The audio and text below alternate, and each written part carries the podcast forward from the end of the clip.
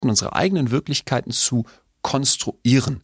Und dann nehmen wir an, sind vielleicht sogar felsenfest davon überzeugt, so ist die Welt wirklich.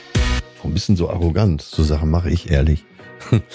Und er sagt, ey, sag mal ganz ehrlich, du kommst hier reingepoltert, schmeißt deinen Rucksack dahin, dass ich mich voll erschrocken habe. Ich war gerade am Lesen, haust dich dann in den Sitz und streckst dich erstmal aus und stöhnst dreimal.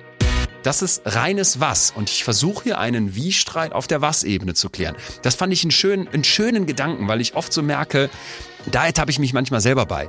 Und jeder, der sich um seine Mitmenschen bemüht, bemüht sich natürlich auch, seine Kommunikation ständig zu verbessern. Finde ich absolut erhellend. Toll. Betreutes Fühlen. Der Podcast mit Atze Schröder und Leon Windscheid.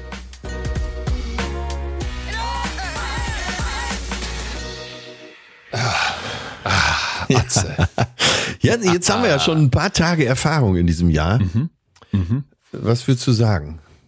Äh, das Schönste waren die Videos. In Münster kommt die Demo noch und ähm, ich glaube, ich werde da auf, auf, auf bei der Show sein. Deswegen werde ich die leider verpassen, was mir wirklich äh, schmerzt. Aber das Schönste waren für mich die äh, Videos der Menschen, der Menschenmassen, der Zehntausende, die auf die Straße gegangen sind gegen, gegen die Rechten.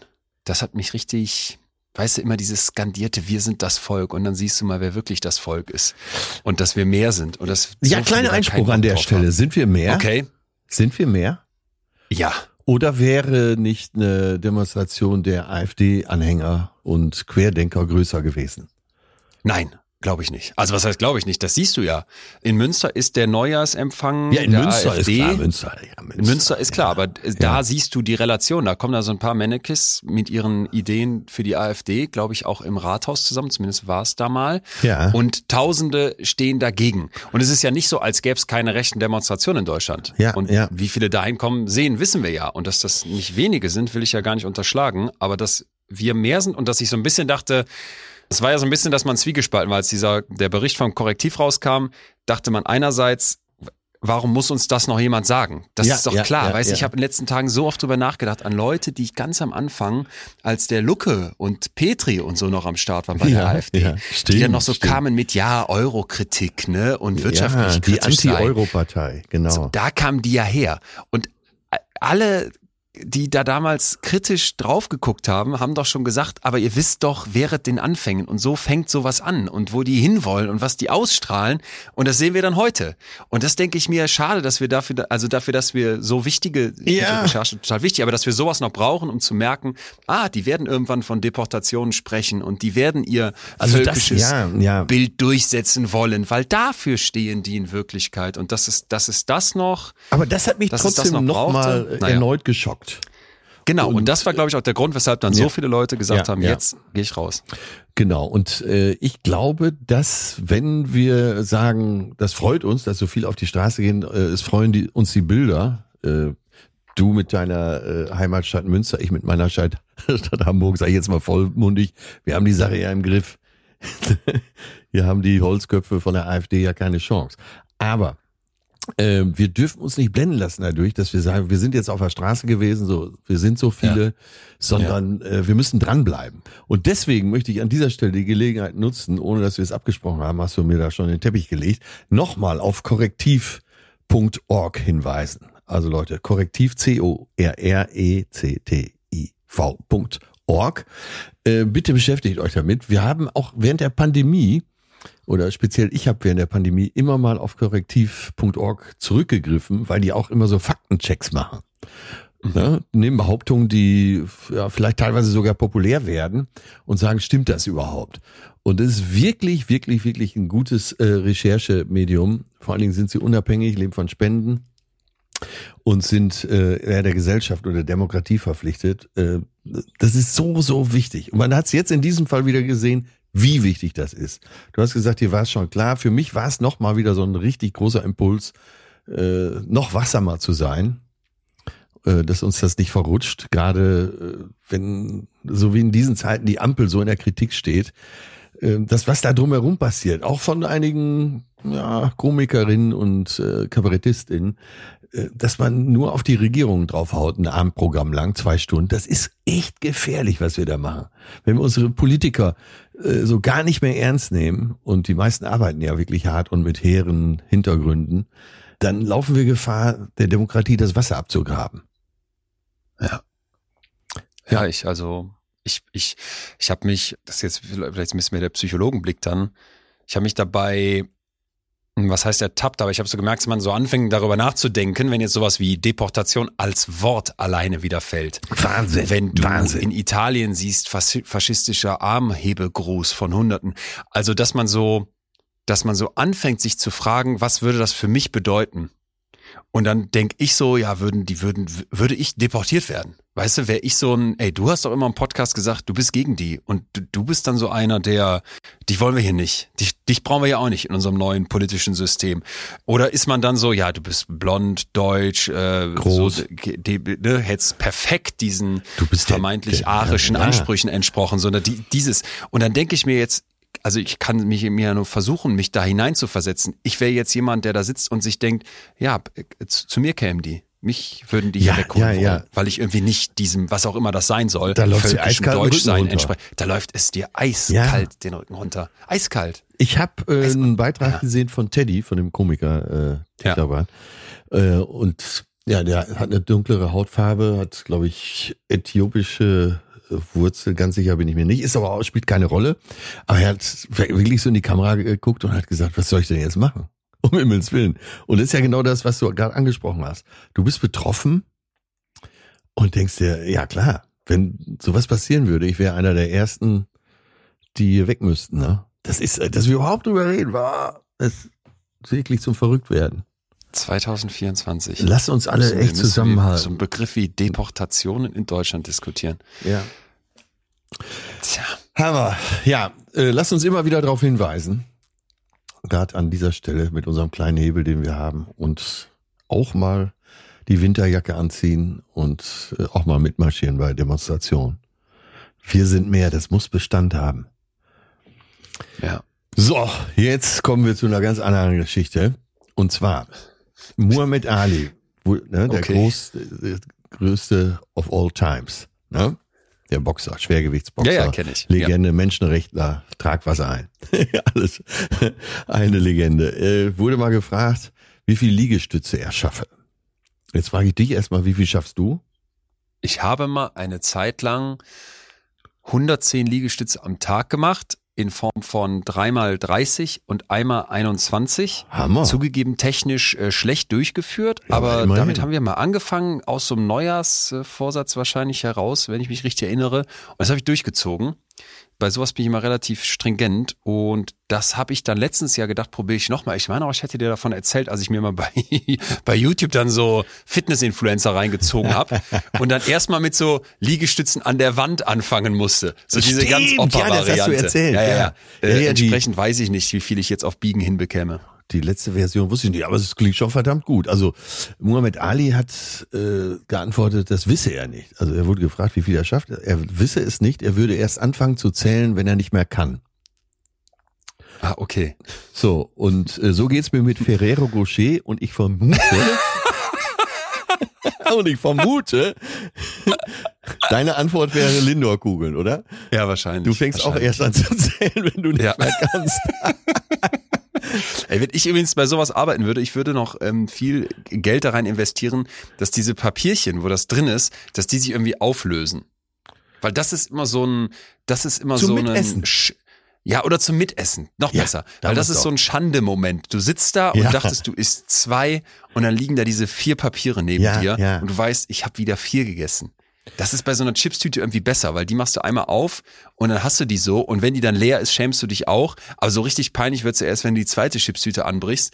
Das würde ich denen noch dringend empfehlen. Ja, es, Schöner- Du, kennst du ja auch, du bist Backstage. Irgendeiner, der es gut mit dir meint, hat dir da entweder Lindor-Kugeln oder mir Ferrero Rocher hingestellt. Und dann äh, hast du, sagen wir mal, 16 gegessen.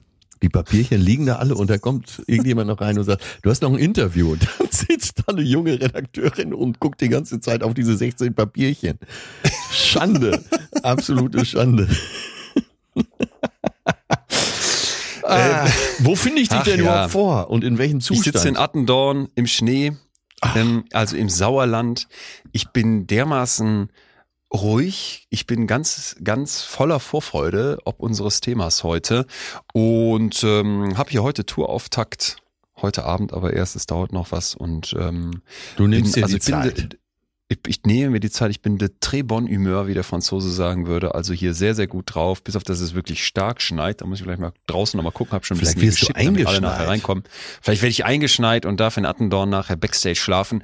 Warst du denn schon mal in der Atterhöhle? Nein. Ach, f- früher wir in Nordrhein-Westfalen Kinder mussten ja immer äh, Klassenfahrt zur Atterhöhle machen. Also früher hatte jeder Ich dieses Foto nicht. zu Hause, wie die ganze Klasse da mit dem Lehrer äh, vor diesen Stadtlatiten äh, steht, immer an derselben Stelle. Es war, glaube ich, sogar eine Plakatwand, damit das Foto besser wurde. Und dann habe ich auch mal in Attendorn gespielt. Zwei Tage und dann haben wir da übernachtet. Da gibt's äh, so eine ganz tolle Burg, so ein Burghotel. Auf jeden Fall äh, lernte man während der Aftershow-Party einen der äh, für Höhlenführer kennen. Und dann haben wir nachts angetrunken, einige behaupten volltrunken, noch eine Führung durch die Atterhöhle gemacht. Nein. Also falls du da heute eingeschneit wirst, dann siehst du, dass du morgen noch, äh, gerade im Winter kommt einem die warm vor, wenn man da reingeht. Ah ja. Ne? Ja, so Höhlen finde ich eigentlich geil. Ja, kannst du heute mal Abend vielleicht auch mal durchsagen, dass dich da jemand mitnimmt. Ach so, in die Höhle. In die Höhle, ja. Oder das ins ist, das ist immer Burghotel, so alles rausholen. Wenn man das Publikum direkt einbezieht und noch verpflichtet, einen noch mit durch so eine Höhle zu schleppen. Ja, nein, nein, du, ich bin, äh, Carlo von Tiedemann, äh, der große Ja. NDR-Moderator, mit dem habe ich auch einige Galas schon gespielt. Der sagt am Anfang der Show immer schon seine Zimmernummer an. Also so weit bist du ja schließlich noch nicht. Äh, Soweit bin ich nicht. Ich plane auch damit aus Attendorn noch nach Hause. Ich kam nach Attendorn, um zu geben, Atze, nicht um zu nehmen. Das ist heute Abend mein Ziel. Ähm, abgesehen davon müssen wir rein in unser Thema, weil ich mir vorstellen kann, Ja. dass du heute Ja. äh, A, voll auf deine Kosten kommst, Ja. B, wahrscheinlich äh, sehr, sehr viele Gedanken hast, wo ich jetzt, der streng genommen etwas jünger ist, sagen muss, oh, das, ähm, das war, was heißt, war für mich neu, aber ich habe angefangen, neu über ein Thema, über eine Fähigkeit Ja. nachzudenken, die eigentlich wir von Geburt an betreiben, die, Ja, ich hab die essentiell Überschrift. ist. Ich habe die Überschrift erst falsch gelesen, was mir einen herrlichen Tag beschert hat. Ich habe nämlich äh, gelesen und auch erstmal abgespeichert für mich, warum wir nicht kommunizieren können. Und da habe ich gedacht, so, endlich, endlich sehen wir es mal ein. Wir können nicht miteinander kommunizieren. Was da stattfindet, ist alles Mist. Bis ich dann äh, vor einer Stunde feststellte, das heißt ja, warum wir nicht nicht kommunizieren können. Also Das ist aber nur ein Teilaspekt. Und ich glaube, dieses, warum es so vielleicht nicht, nicht heißen muss, sondern warum es so schwierig ist zu kommunizieren, warum Ja. es so schwierig ist, gut zu kommunizieren, Ja, warum ja, so oft unser. Gesagtes nicht ankommt, was das alles mit Therapie zu tun hat und warum wir hier gleich aus dem verschneiten, aus dem verschneiten Attendorn im, im Sauerland nach Kalifornien reisen. Das ist unser Thema heute und da will und muss, muss und sollten wir jetzt, finde ich, Unbedingt. voll rein Ah. dachte mir, äh, du musst uns hier jetzt den, den, den Schneeschieber rausholen und uns die Bahn frei machen, weil du bist ja jemand, der uns hier öfter schon geraten hat, labern, labern, labern. So, und da saß ich manchmal und dachte, oh, labern, labern, was ist das denn für ein Tipp? Aber ich muss dir, das, nimm es bitte an. Ja. Das war ein unglaublich wertvoller Ratschlag für mich, weil ich in vielen Momenten schon gemerkt habe, eigentlich rede ich, das klingt jetzt komisch, weil man mich hier im Podcast natürlich immer reden hört, aber eigentlich rede ich nicht so viel.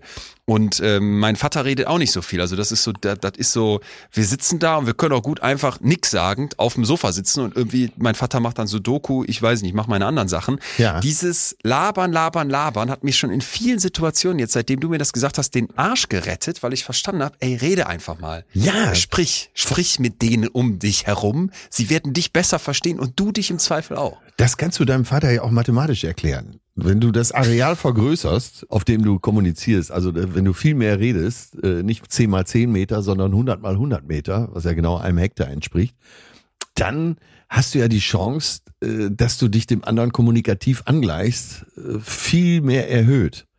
Das ist ja letztendlich auch Statistik. Also wenn man gar nicht redet, kommuniziert man ja auch, aber schlecht. Ja. Äh, aber wenn man viel redet, dann allein durch die Menge nivelliert sich ja auch äh, viel an Kommunikationsverständnis. Und das ist ja mein Ansatz. Das, äh, wir kennen ja diese typischen Beziehungen, wo sie sehr viel redet, er gar nicht, oder umgekehrt, gibt's natürlich auch. Und da wird ja, wenn die an den Punkt kommen, unsere Beziehung passt nicht mehr oder wir müssen unsere Ehe auflösen, äh, dann wird ja wahrscheinlich erstmal jede Bartherapeutin, die da noch eine Chance sieht, sagen, äh, sie müssen lernen, besser und mehr miteinander zu kommunizieren. Und das ist ja genau mhm. unser Ansatz auch heute. Und da ist die Ehe ja nur eine Form des Zusammenseins. Äh, da, da werden wir ja ganz viele heute finden. Ja, ja und nicht nur das, ich finde gerade, was du sagtest mit dem Hektar, also wenn du mehr redest, wird aus ein Meter mal ein Meter Sprechblase plötzlich eine ein Hektar große Sprechblase. Das finde ich sehr schön. Ich habe letztens auf einem psychologischen Blog von, von einem tollen Forscher was gesehen. Das fand ich sehr eindrücklich. Der hatte zwei so Strichmännchen, die sich gegenüberstehen mhm. ne, und die haben beide so Sprechblasen über sich. Und die eine Sprechblase ist riesig groß. Ja. Riesig, riesig groß. Die ist in blau. Und da drin steht, was, was du meinst. Ne? Mhm. Dann kommt die nächste Sprechblase, die ist schon deutlich kleiner, die ist rötlich und da drin steht, was du denkst, was du sagst. Ja, ja, ja. Und dann kommt die letzte Sprechblase, die ist viel, viel kleiner und da drin steht dann tatsächlich, was du sagst. Hey, ich finde dich echt toll, zum Beispiel. Und jetzt kommt dein Gegenüber und von dieser riesenhaften blauen Sprechblase und von der roten, die da drin liegt, kommt am Ende nur diese eine kleine Sprechblase bei der anderen Person an, die jetzt wieder alles daraus machen muss. Das heißt, wir haben ja eigentlich ganz, ganz viel, worum es dir geht, wovon nur ein Teil dir im Zweifel richtig bewusst ist. Und dann die ganz kleine Sprechblase mit diesem Einsatz, ich finde dich toll, den der andere jetzt interpretieren muss, aus dem was machen muss. Weshalb, wenn ich mir jetzt vorstelle, ich würde statt diesem Einsatz noch ein bisschen mehr hinten dranhängen, würde ja diese Sprechblase von dem, was ich sage, größer werden und vielleicht die Chance steigen, dass der andere mich besser versteht. Das ist das doch, oder nicht? Ja, ganz genau. Und ich habe auch noch ein schönes Beispiel dafür, wie äh, unterschiedlich wir Dinge absenden können. Ähm, dieses, diese Floskel, schön für dich, ist mittlerweile so negativ konnotiert. Aber schön für dich kann man ja auch wohlmeint oder auch nett sagen. Ach, schön für dich. Siehst du, jetzt habe ich schon so ein Ach hinzugefügt, um das zu verdeutlichen. Aber mittlerweile hören wir dieses schön, schön für dich ja eher so schnippisch.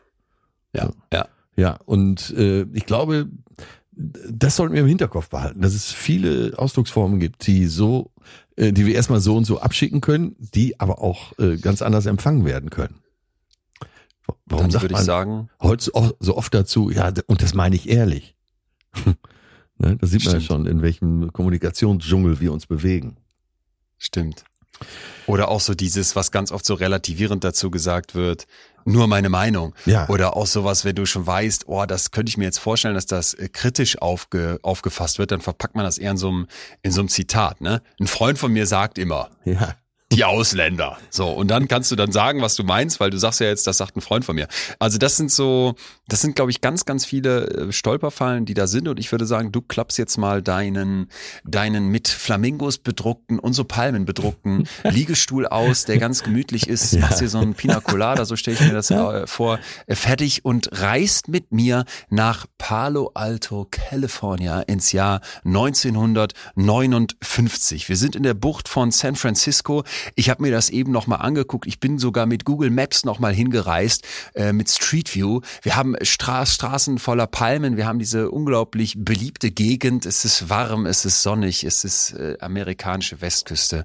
Und hier in einem sehr unscheinbaren Gebäude, da bin ich also hingereist mit dem Google Maps Street View Männchen, mhm. da beginnt die Arbeit der sogenannten Palo Alto Gruppe. Und die brauchen wir heute, weil wir verstehen wollen, wie wir besser kommunizieren und was dabei für Fehler entstehen können. Die Palo Alto Gruppe, musst du dir vorstellen, ist eine Gruppe aus Psychiatern, Psychologinnen, Sozialarbeitern, die 1959 an dem damals dann gegründeten Mental Research Institute, kurz MRI, zur Erforschung von Geisteskrankheiten ja. zusammenkommen. So, das ist jetzt die Begrifflichkeit der Zeit. Damals war das dann sehr schnell eine der führenden Forschungsstätten in den Bereichen systemische Therapie, Kurzzeitpsychotherapie, Familientherapie und es geht hier ganz zentral auch um Sprache. Ganz, ganz wichtig, dass hier Sprache eine Rolle spielt. Das sollten wir mal im Hinterkopf behalten, wenn wir uns jetzt heute mit dem Thema Kommunikation und Sprechen beschäftigen, dass das, was wir hören, am MRI begann, einem Zentrum für die Erforschung von Geisteskrankheiten. Dass man nochmal zusätzlich eine Vorstellung dafür kriegt, wie wie groß damals da auch geforscht wurde in diesem Bereich. Äh, wir waren ja schon mal in Palo Alto mit dem Stanford Prison Experiment. Aha. Und äh, das Schulexperiment Die Welle wurde da ja auch erdacht. Also es war schon ein, in, gerade in der Zeit so ein Think Tank in Sachen Psychologie, ne? Diese Ecke, auf jeden ja. Fall. Ja, genau. Und ähm, da äh, sind wir jetzt weiterhin. Wir liegen auf unserem Liegestuhl und können ja, jetzt dieser ja, Gruppe ja. zugucken, genauer gesagt einem Kopf davon, und zwar Paul Watzlawick. Der wird 1921 in Österreich geboren, hat dann allerdings den Großteil seines Lebens in seiner Wahlheimat Kalifornien verbracht. Und der ist Philosoph, der ist Kommunikationswissenschaftler und Psychotherapeut und wird bis heute als einer der bekanntesten Forscher weltweit bezeichnet der hat jetzt, das ist ein bisschen nach dieser Gründung dieses MRIs, im Prinzip so eine Art äh, Skandal oder Umbruch in der Psychotherapie-Szene mit nach vorne geschoben. Ja. Und zwar gab es ja damals schon dieses tiefenpsychologisch-behavioristische, wo man auf die Symptome guckt, wo man versucht, die Psychodynamik des Individuums zu begreifen, in den Blick zu nehmen. Die kommen jetzt und sagen, ey, wir gucken gar nicht so sehr stochernd in der Vergangenheit oder eben auf irgendwelche behavioristischen Muster. Wir gucken uns die Kommunikation an. Wie ja. funktioniert die Kommunikation von Menschen? Und Paul Watzlawick ist da auf dem Gebiet jetzt also ein absoluter Star. Ich habe mir,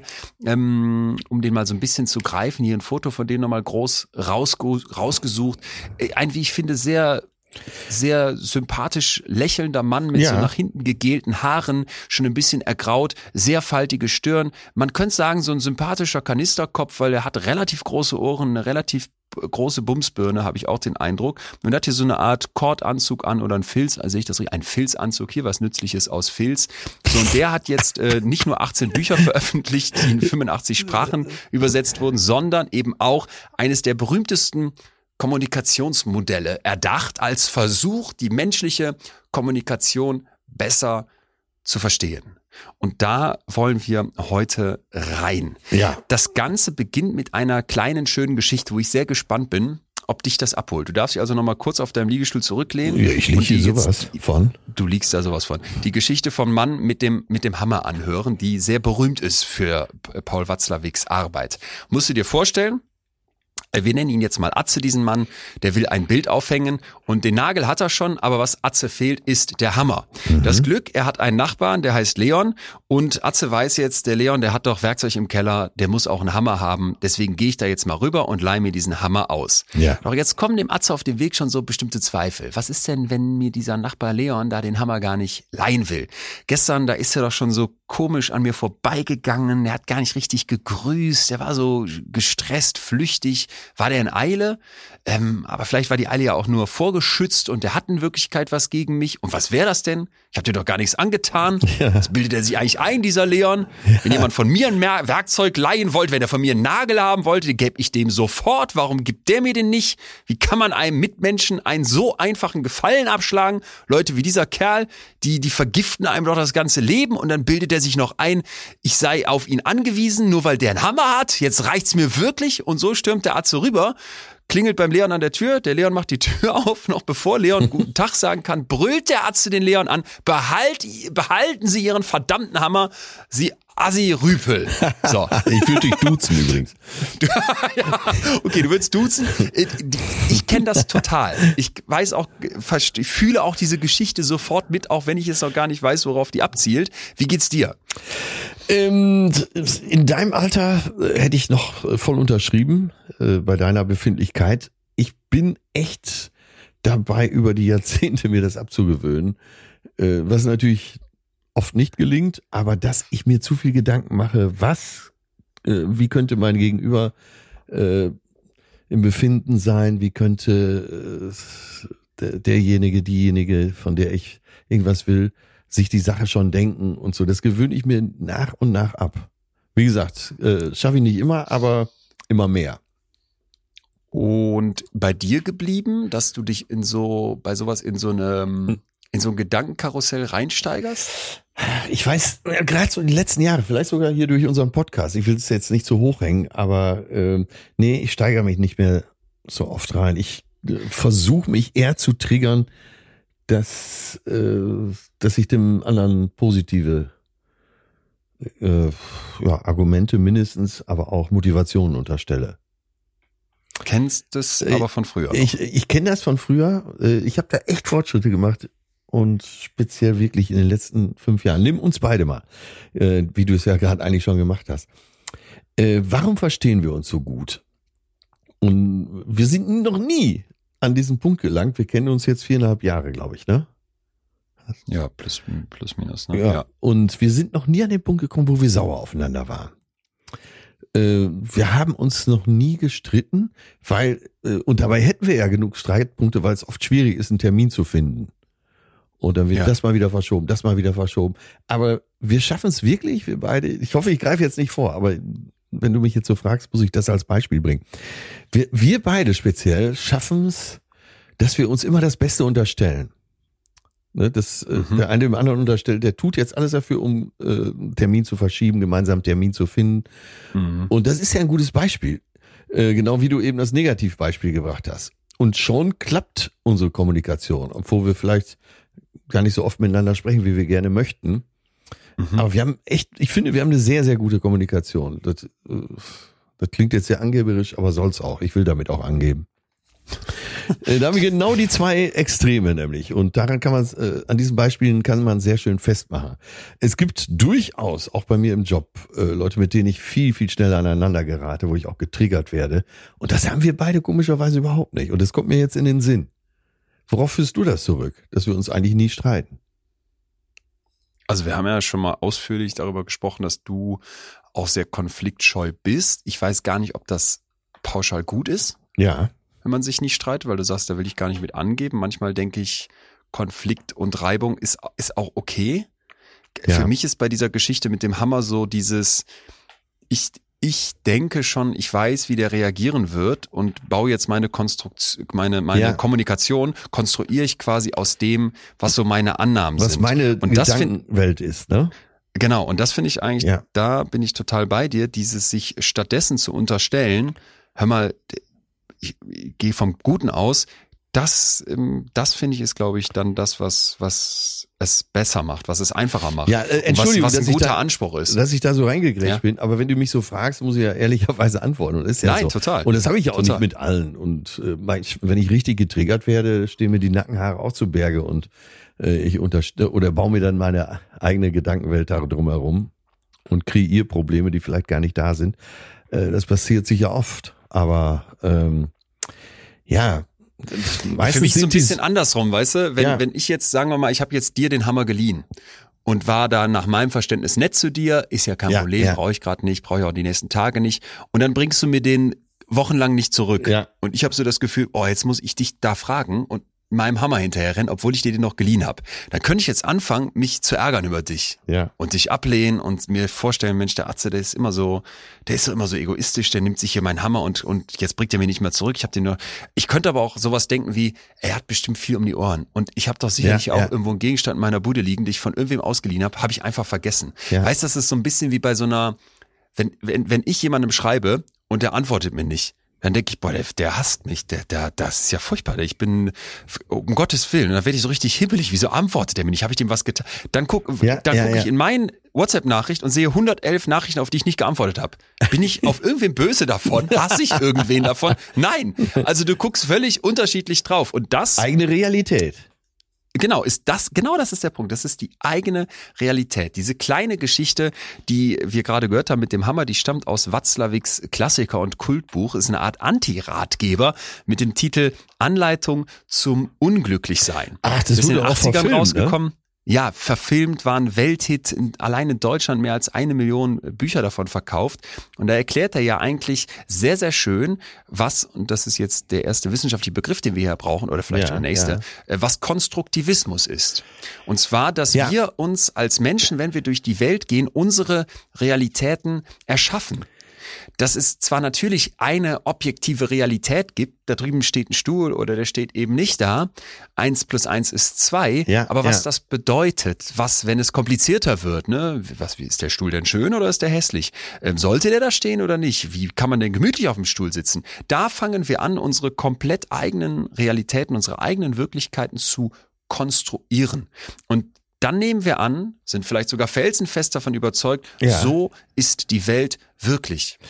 Und das ist, glaube ich, auch ein Punkt, wenn wir uns jetzt überlegen. Deswegen finde ich es Watzlawick, obwohl er jetzt schon länger tot ist, Ja. ist der so, ist der so zentral. Ne? 2021 wäre der 100 geworden. Und ich denke, man, die, das, wenn du jetzt heute auf unsere Gesellschaft guckst, hier ist meine felsenfeste Überzeugung, Ja. welche auch immer das ist. Wir haben es ja gerade eben gesagt. Unser beider felsenfeste Überzeugung ist, die AfD ist schlecht. Rechts sein ist schlecht, ist falsch.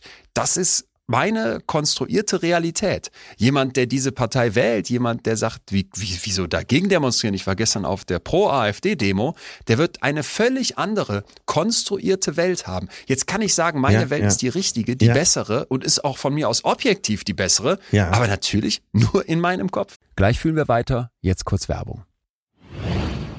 So, unser Werbepartner heute mal wieder Coro mit großem Vergnügen. Kennt ihr ja schon, wir als Ultras begeistert dabei. Ihr merkt schon am Beben in meiner Stimme. Die Coro Drogerie bringt uns eigentlich das, was wir auch wirklich wollen, oder? Yes, und nicht nur das, die achten wirklich darauf, dass das Ganze so nachhaltig wie möglich stattfindet. Ich habe zum Beispiel da das, das klingt jetzt komisch, extra natives Olivenöl. Ich weiß gar nicht, wofür das nativ steht, aber das Olivenöl von Koro schmeckt überragend. Und die Idee ist ja, dass die tatsächlich große Gebinde haben, aber auch kleine Portionen. Ich habe dann tatsächlich zwölfmal einen Liter bestellt. Da habe ich das einmal sicher da und wir sind ja auch eine WG und dieses Olivenöl ist so geil, das kannst du auf dem Brot machen und mit so ein bisschen Salz drauf, schmeckt schon Hammer. Kannst es natürlich auch zum Kochen verwenden. Äh, einfach, einfach für mich das Beste, dass du so ein größeres Gebinde kriegst und das alles, wie immer bei Koro natürlich, mit dem Hintergrund, dass möglichst wenig Abfall entsteht. So, ihr kriegt noch was von uns, wenn ihr bei Koro bestellt. Richtig. Also, chorodrogerie.de, ganz einfach. Und wenn ihr bestellt, gibt's einen Rabatt von 5%. Und zwar müsst ihr dort den Code FÜHLEN eingeben. Ist genauso einfach, wie es sich jetzt anhört. Also geht auf chorodrogerie.de und ihr werdet schon bald die köstlichsten Sachen in eurem Schrank finden. Ich habe übrigens letztens mal gehört, dass die Betreutes Fühlen Community, die machen ja nicht nur bei uns Podcast-Werbung, aber dass wir hier die meisten Koro-Bestellungen abschießen. Also, ihr scheint Hier ist- Fans zu hier ist sein auch wie die wir. größte Begeisterung. Ja. Danke, Koro. Das war die Werbung. Ist äh, Watzlawick denn davon ausgegangen, dass es eine objektiv richtige Realität gibt? Das weiß ich nicht und ich glaube, da könnten wir wahrscheinlich einen ellenlangen Ja, ja. Philosophie-Podcast jetzt eine eigene Reihe zu machen, weil alleine das, was ich gerade gesagt habe, merke ich, ja, muss ich schon fast wieder schlucken, weil natürlich hätte ich irgendwie nicht nur den Anspruch, sondern finde, bin ja auch, ich bin ja der felsenfesten Überzeugung, dass es objektiv falsch ist, Menschen zu diskriminieren, Menschen auszugrenzen, Menschen deportieren zu wollen. Und da würde ich jetzt mit aller Vehemenz gegen jemanden argumentieren, der sagt, das kann man aber objektiv doch nicht sagen. Das ist subjektiv deine Ja, okay. Weltsicht. Mhm. Tja, da können wir uns jetzt streiten. Was wir hier merken, indem wir konstruieren, und das passt ganz schön zu den Sprechblasen, die wir eben hatten, muss uns bewusst werden, um einander überhaupt irgendwie zu verstehen, brauchen wir Kommunikation. Ja. Brauchen wir Ja. das Sprechen. Und dazu hat Watzlawick fünf Grundannahmen aufgestellt, die die nennt er Axiome, ne? also so quasi Tatsachen, die aber aus meiner Sicht viel, viel mehr noch enthalten. Und auch, da kommen wir später noch zu, wenn das heute wissenschaftlich umstritten ist, sag mal, können wir die denn so stehen lassen? Passt das denn so? Finde ich alleine die zu kennen, da mal einzutauchen, gibt einem unglaublich viel mit. Jedes einzelne Axiom ist nicht nur eine Erkenntnis, sondern Ja, schon fast ja. ein Tipp, wie man es besser machen könnte mit der Kommunikation. Und deswegen würde ich da gerne mit dir rein jetzt. Runter vom Liegestuhl. Bin, voll die Rakete bin gezündet. voll getriggert. Erstes Axiom lautet, man kann nicht nicht kommunizieren. Und die beiden Nichts sind auch ganz wichtig. Ne? Man kann nicht nicht kommunizieren. Du, dein erster Eindruck, wenn du das hörst? Äh, ja, es, nachdem ich den halben Tag damit äh, verbracht habe, zu denken, man kann nicht kommunizieren, ist es mir, ist es mir natürlich völlig klar, dass äh, immer auch eine nonverbale Kommunikation stattfindet. Äh, Beispiel, äh, das Wartezimmer sitzt voll beim Ja. äh, Hausarzt. Du kommst da rein, sagst freundlich guten Tag. Beim Urologen ist es übrigens noch schlimmer. Da sagt keiner was, alle starren nur zu Boden. Und trotzdem findet ja eine Kommunikation statt. Allein dadurch, dass ich den Raum betrete. Eine nonverbale, aber ich bin da. Es ist unmöglich, Ja. da nicht zu kommunizieren. Total. Also die Idee hinter, man kann nicht nicht kommunizieren, ist, dass alles Verhalten Ja. Und auch wenn ich nichts sage, gerade wenn ich in so einen Raum komme, ist das ja ein Verhalten. Wenn ich nur über meine Gestik, Mimik, meinen Körper, meine Körperhaltung etwas ausdrücke, alles Verhalten ist Kommunikation. Und da ich mich Ja. immer irgendwie verhalte, Ja. auch indem ich nichts mache, kann man nicht nicht kommunizieren. Das ist quasi die erste große Idee von Watzlawick. Ja. Nochmal für alle, die jetzt gerade den Kopf schütteln. Äh, du kommst ins Wartezimmer, sagst Guten Morgen. Die anderen starren zu Boden und haben dadurch schon kommuniziert. Und du allein durch dein äh, Betreten des Wartezimmers. So, weiter. Nächster Punkt. Äh, Du bist ja schnell, das war mir. viel- ich, ja, für mich war das so, für mich, für mich war das ein total schöner Gedanke. Vielleicht ist der einerseits trivial und du sagst, wir können schon zum nächsten Punkt kommen. Für mich ist das eigentlich, wenn ich an solche Momente denke, wie äh, es kommt jemand rein und also ich finde immer so dieses Handy, Handy in der Hand, ne? Ja. Unterhalte dich mal mit einem mit einem Freund und ohne dass du es jetzt möchtest, weil du es gar nicht benutzen möchtest, zieh einfach mal dein Handy aus der Hosentasche und guck mal, was das mit dem anderen macht. Also dieser Akt, dass ich nehme mein Handy in die Hand, während ich mit jemand anderem rede. Hammer. Noch krasser, ich drehe mich vielleicht, ich drehe das sogar vielleicht, mach's an und bediene da irgendwie den Display und rede plötzlich gar nicht mehr. Da könnte man jetzt denken, du kommunizierst ja gar nicht mehr mit mir. Doch. Und da wären wir uns wahrscheinlich noch einig, das wäre ja sogar ein sehr, sehr heftiger Akt Ham- des ja, Kommunizierens. total, total. Aber Äh, Mach's eine Nummer kleiner. Beispiel- Mach's eine Nummer Ja, kleiner. kleiner. Äh, Du gehst mit jemandem essen, ziehst die Jacke aus, hängst sie über den Stuhl, setzt dich hin und legst dein Handy auf den Tisch. Ja. Im Gegensatz zur Situation, du setzt dich hin und dein Handy ist überhaupt nicht zu sehen. Das ist ja schon ein Riesenunterschied. Und das ist nicht benutzt. Und ich dachte jetzt gerade noch, und wie viel weitere Ebenen gibt's da noch? Hab ich, wie habe ich mich hingesetzt? Ja. Habe ich mich polternd auf den besten Platz im Restaurant gesetzt und schon gedacht, du kriegst den, der zugig in Richtung Tür ist? Weil Ich zum Beispiel, ich liebe das im Restaurant, äh, oder sagen wir andersrum, ich hasse es im Restaurant auf dem Platz zu sitzen, wo man dann einfach nur auf so eine Wand starrt Ja. oder auf, aufs, aufs Klo. Ich liebe die Plätze, wo du so das ganze Restaurant, dieses ganze Gewusel und all die Leute, die da so rein und rauskommen, wo du das im Blick hast. Des- so, und das deshalb für hat mich der zum Beispiel. erfahrene Gastronom natürlich Spiegel an der Wand. Ja. Genau. Und wenn ich jetzt in ein nicht verspiegeltes Restaurant käme, mit einem guten Freund von mir, der das weiß, und der setzt sich dann schon auf den sch schöneren Platz oder umgekehrt, ich setze mich da einfach hin und weiß, mein Kumpel weiß, dass ich das für den besseren Platz halte, dann ist das ja ein totaler Akt der Kommunikation. Hey, mir ist egal, wo du sitzen möchtest, ich setze mich jetzt hier hin. Dann hole ich noch das Handy raus und habe was gemacht. V vielleicht auch nochmal zu der aktuellen Situation. Es gab so viel Aufschrei gegen das, was da jetzt gerade aufgedeckt wurde, berichtet wurde von Ja. Korrektiv. Es gab aber auch Leute, die haben gar nichts gesagt. Ja. Und das ist ja auch eine Art von Kommunikation. Also würdest du das kaufen? Man kann nicht nicht kommunizieren. Total, total. Ist äh, nicht möglich. Sobald Menschen sich begegnen, findet eine Kommunikation statt. Äh, ein kleines Beispiel noch, bevor wir weiterspringen. Ähm, ich komme schon Jahre her, im letzten Moment in den Flieger, zu wenig geschlafen, knall meinen Rucksack äh, auf den Mittelsitz zwischen dem äh, Passagier ganz, ganz rechts am Fenster, ich am Gang, dazwischen der Sitzfrei, knall meinen Rucksack dahin und lass mich so in den Sitz knallen, schnall mich an und guck immer mal rüber zu dem anderen. Und der guckt immer weg. Guckt immer weg. Ist äh, aus meiner Sicht ganz arrogant. Irgendwann sage ich, sag mal, äh, alles in Ordnung? Warum bist du so arrogant? So Sachen mache ich ehrlich. Und er sagt, ey, sag mal ganz ehrlich, du kommst hier reingepoltert, schmeißt deinen Rucksack dahin, dass ich mich voll erschrocken habe. Ich war gerade am Lesen, haust dich dann in den Sitz und streckst dich erstmal aus und stöhnst dreimal. Äh, ich glaube, du bist arrogant. Und das ist ein gutes Beispiel dafür, dass wir schon miteinander kommuniziert hatten, obwohl noch keiner ein Wort gesagt hat. Ja. Ja. Wir haben uns danach befreundet. Wirklich? Ja. Geil. Ja. Zwei eigentlich nicht arrogante dann, oder was war euer Fazit? Genau. What should I say? I married her. Nein, äh, so weit ging's da nicht. Das zweite Axiom, das passt jetzt eigentlich ganz gut zu äh, jemanden heiraten oder auch nicht, ähm, lautet wie folgt. Jede Kommunikation hat einen Inhalts- und einen Beziehungsaspekt. Das musst du mir erklären. Da komme ich noch nicht ganz mit. Äh, genau, der liebe Watzlawick postuliert also, dass in, in dem, wie wir kommunizieren, neben dem Inhalt immer auch was Zwischenmenschliches, nämlich die Beziehung steckt. Ja, also Inhalt wäre jetzt die Ah, reine ja, Info. Ja, ja. Was sage ich da? Aber wie diese Worte mitgeteilt werden, das hängt extrem davon ab, welche Beziehung wir haben. Ne? Welche Beziehung wir zueinander haben. Ich gebe dir ein Beispiel. Jemand sagt, ach, du siehst aber gut aus heute.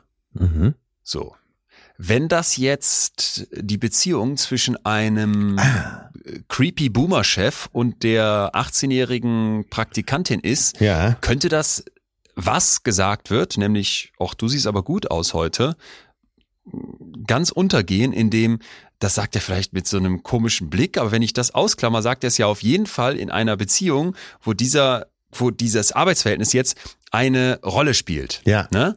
Wenn jetzt dieser selbe Satz von einem genauso gleich alten, vielleicht auch ein bisschen äh, creepy, komischen Boomer-Typen dieser jungen Frau gesagt wird, ist es aber ihr Vater, der ihr sonst immer nur sagt, Mensch, du hast immer Ringe unter den Augen vom Ja, Feiern ja. Ne? und schläfst du denn genug, Kind? Und die haben ein Top-Verhältnis. Und dann kommt die rein und der sagt, Mensch, heute siehst du ja richtig gut aus. Dann wäre das, was gesagt wird, also der Inhalt, immer noch gleich, aber allein aufgrund dieser völlig anderen Beziehung Ja. ist das eine völlig andere Botschaft. Ja, Also wir haben, ja, wir haben einerseits den Inhaltsaspekt und dann den Beziehungsaspekt. genau. Und Watzlawick geht jetzt weiter und sagt, na ja, im Prinzip nehmen wir noch ein Beispiel. Irgendwie der Dozent fragt seinen Studenten, sag mal, und diese Hausarbeit, die haben sie tatsächlich selber geschrieben. Dann will ich vielleicht die inhaltliche Information über diese Hausarbeit haben. Die Art, wie ich jetzt frage, je nach Mimik, je nach Körperhaltung, je nach Art und wenn ich noch so ein Ach davor hänge, ach, wie schön für dich, hast du ja gerade eben selber gesagt, kann dann jetzt entweder meinen Zweifel ausdrücken, nach dem Motto, Mhm. du hast geschummelt, oder Mensch, das ist ja richtig, richtig gut geworden.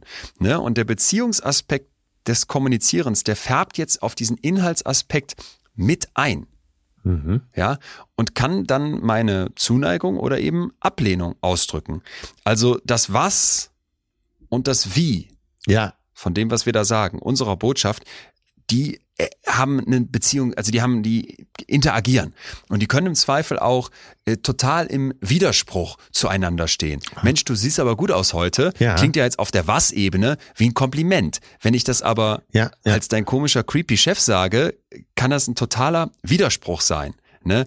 Äh, Ironie. Du sagst hier so gerne Ironielampe an.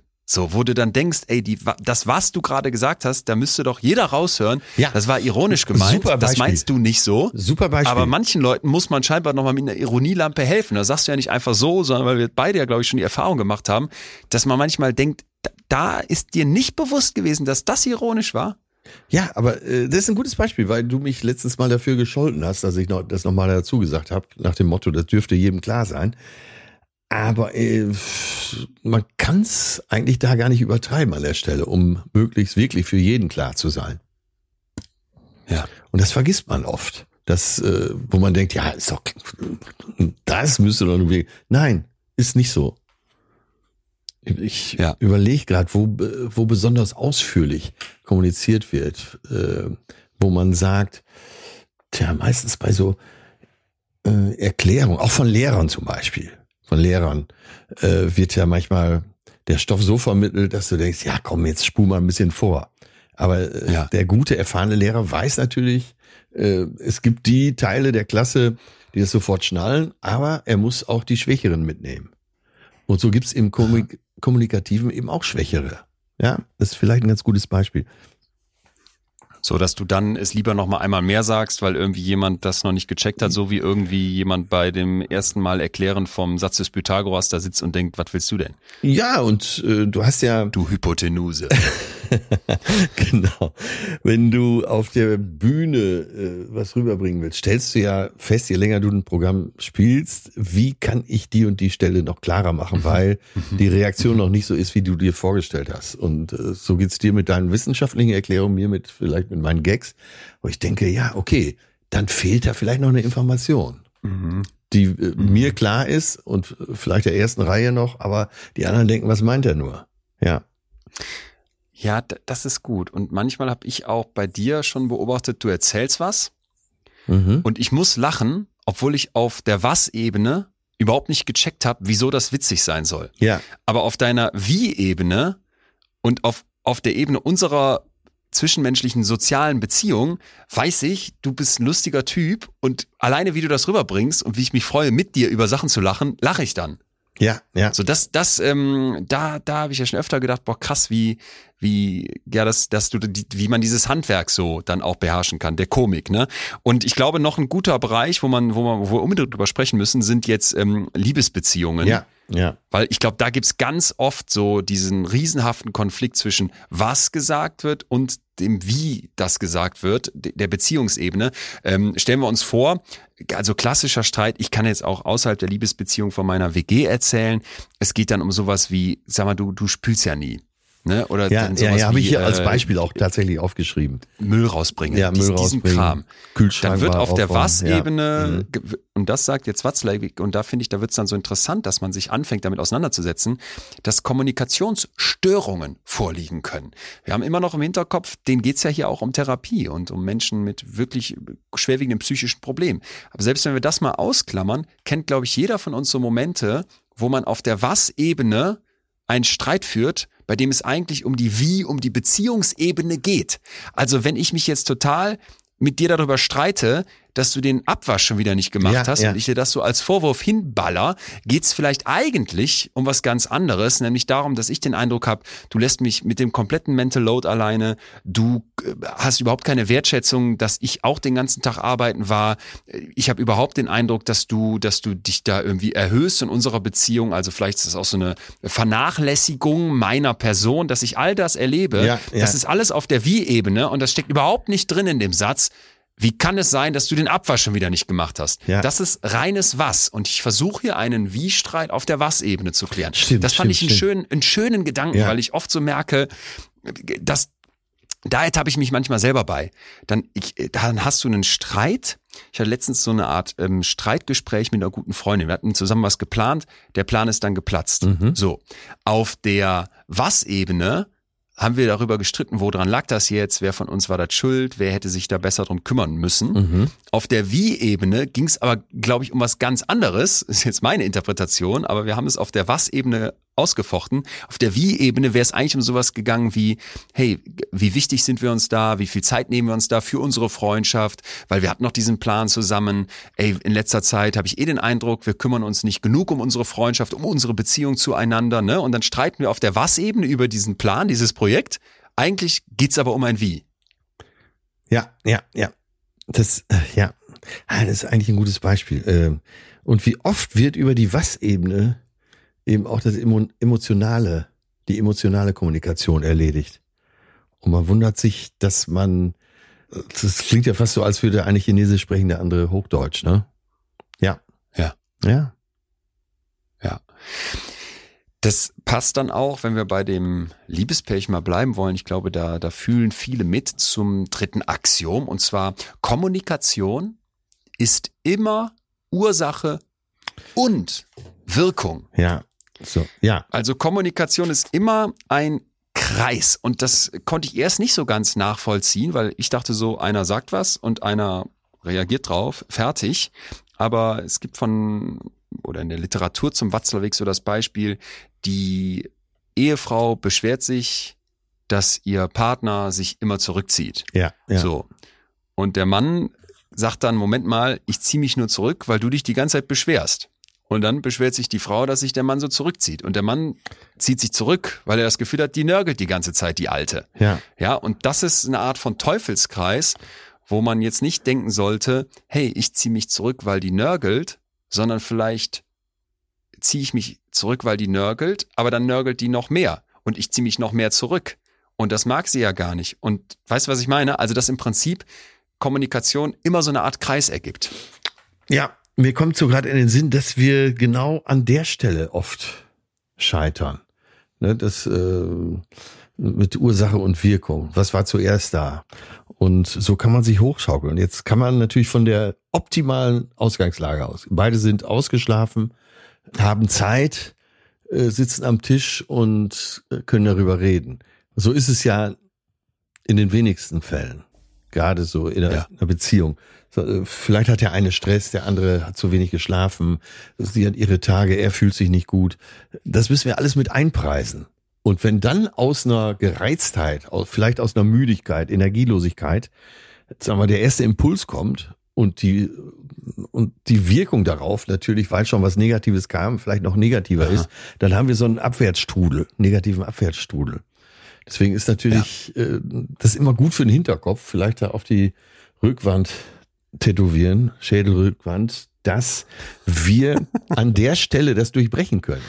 Wenn du merkst, dein Partner, ganz egal, dein Freund, Freundin, äh, Ehepartner, wie auch immer, äh, ist heute nicht da. Dagegen, da geh nicht in Kampf- oder Lauerstellung, sondern fang das mhm. auf. Mhm. Ja, das mhm. sind wir jetzt schon bei Lösungsansätzen, aber äh, das passt ja dazu, wenn du sagst, Kommunikation ist immer ich. Ursache und Wirkung. Ne?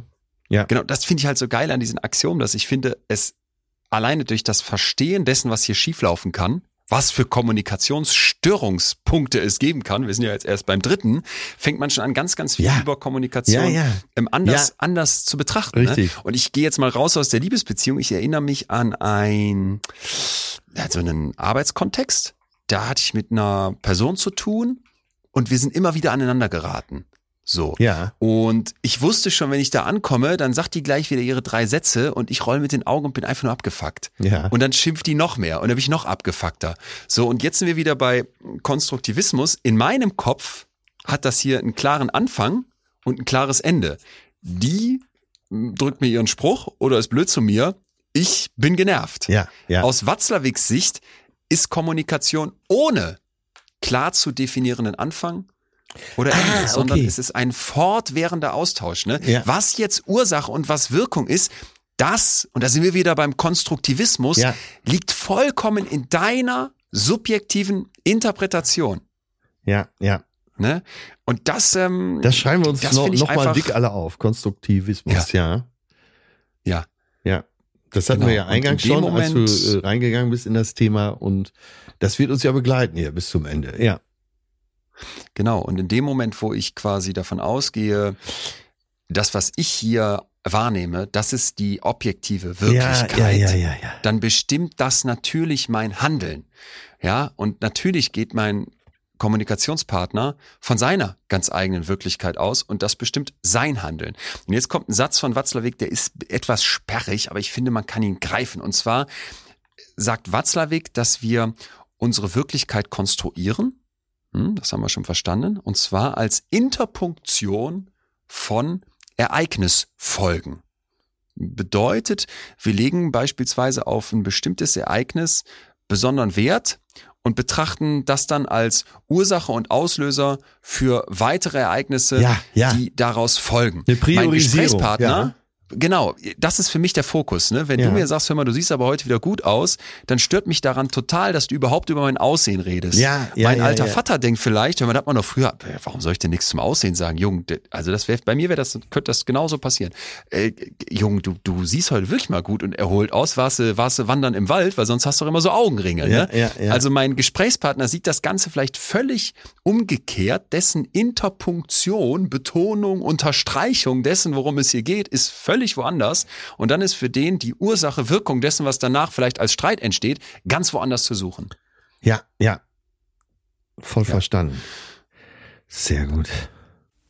Dann können wir zum vierten und vorletzten Axiom hier so langsam schon Richtung Ziel gerade. Ja. Watzlawick sagt, dass sich menschliche Kommunikation analoger und digitaler Modalitäten bedient. So, und ich muss mal kurz hier sagen, wenn wir jetzt jedes Mal einen Schnaps getrunken hätten, wenn heute irgendwelche komplizierten Wörter äh, reinkommen, dann wären wir jetzt besoffen. Aber ich glaube, auch das können wir wieder einfach greifen. Wir erinnern uns, wir sind so in den 60er, 70er, 80er Jahren Palo Alto, die waren zwar digital schon vorne mit dabei, aber damals hieß digital jetzt noch nicht Stimmt. sowas wie, ich schicke dir eine WhatsApp ja, ja, oder ein ja. Emoji. Ne? Ja. Sondern digitale Kommunikation repräsentiert die reine Inhaltsebene. Das passt so ein bisschen zu dem, wo wir eben gesagt haben, das was gesagt ja, wird. Ja. Ne? Und der Inhaltsaspekt der Kommunikation wird meistens dann digital übermittelt. Der Beziehungsaspekt, den wir eben hatten, der wird oft analog übermittelt, sagt Watzlawick. Und jetzt kommt also die analoge Kommunikation. Das wäre alles nonverbale, Gestik, Mimik, Körperhaltung. Also das Miteinander sprechen wäre die wäre das Digitale. Worüber sprechen wir dann? Das Reale dazu gehört aber ja, ja, das ist nee, falsches Wort.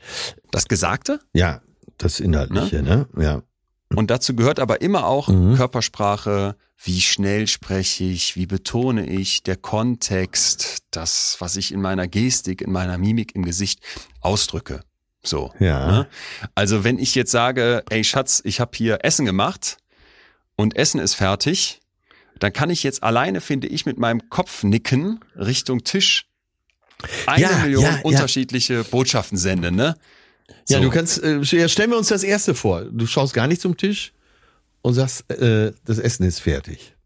Also äh, von Weitem oder vom Platz aus erscheint es so, als würdest du zu, zu dir selbst sprechen. Ne? Im Gegensatz zu der Aktion, die dazu kommt, du schaust rüber mit, und sagst das Ganze mit dem Kopf nicken. Total Genau. unterschiedliche Bedeutung. Und dann kannst du das doch mit so einem Kopfnicken sagen wie Essen ist fertig. Mhm. Sagen wir mal, ich lasse den Ton jetzt immer gleich. Essen ist fertig. Mhm. Und jetzt nicke ich zum Tisch so ein bisschen energischer. Heißt, komm ran. Ich habe ausnahmsweise mal gekocht. Bei mir in der WG wäre das jetzt so ein be- bestes Beispiel. Ich koche sehr selten. Ich habe gekocht, jetzt kommt auch ran. Ich habe mir schon die Mühe gemacht. Würde ich dasselbe sagen, Essen ist fertig, genau der gleichen Tonalität und mit dem Kopf so mit weit aufgemachten Augen so richtig begeistert zum Tisch schwenken. Nach dem Motto, Leute, guckt mal, was ich vollbracht habe. Ich habe hier Nudeln mit Pesto auf den Tisch gehackt. Ja. Dann wäre das ja eine völlig andere, eine völlig andere Message. Und das ist ja jetzt noch was sehr Simples. Ne? Also äh, Essen ist fertig und ich gucke mit dem Kopf darüber. Da gibt's jetzt äh, noch relativ wenig zu interpretieren und trotzdem können wir uns, glaube ich, schon ein, ein Universum aufmachen an Punkten, die hier auf dieser analogen Ja. Ebene rüberkommen könnten. Und jetzt ist das ganz, ganz wichtig, sagt Watzlawick, dass wir uns klar machen, diese beiden Modalitäten, das Digitale, das, was gesagt wird, was ich theoretisch auch aufschreiben könnte auf einem Blatt Papier oder in einem WhatsApp tippen könnte, das ist unglaublich schwierig vom analogen getrennt richtig zu interpretieren. Ja. Das ist ja kein Zufall, dass es zwei Milliarden Emojis gibt.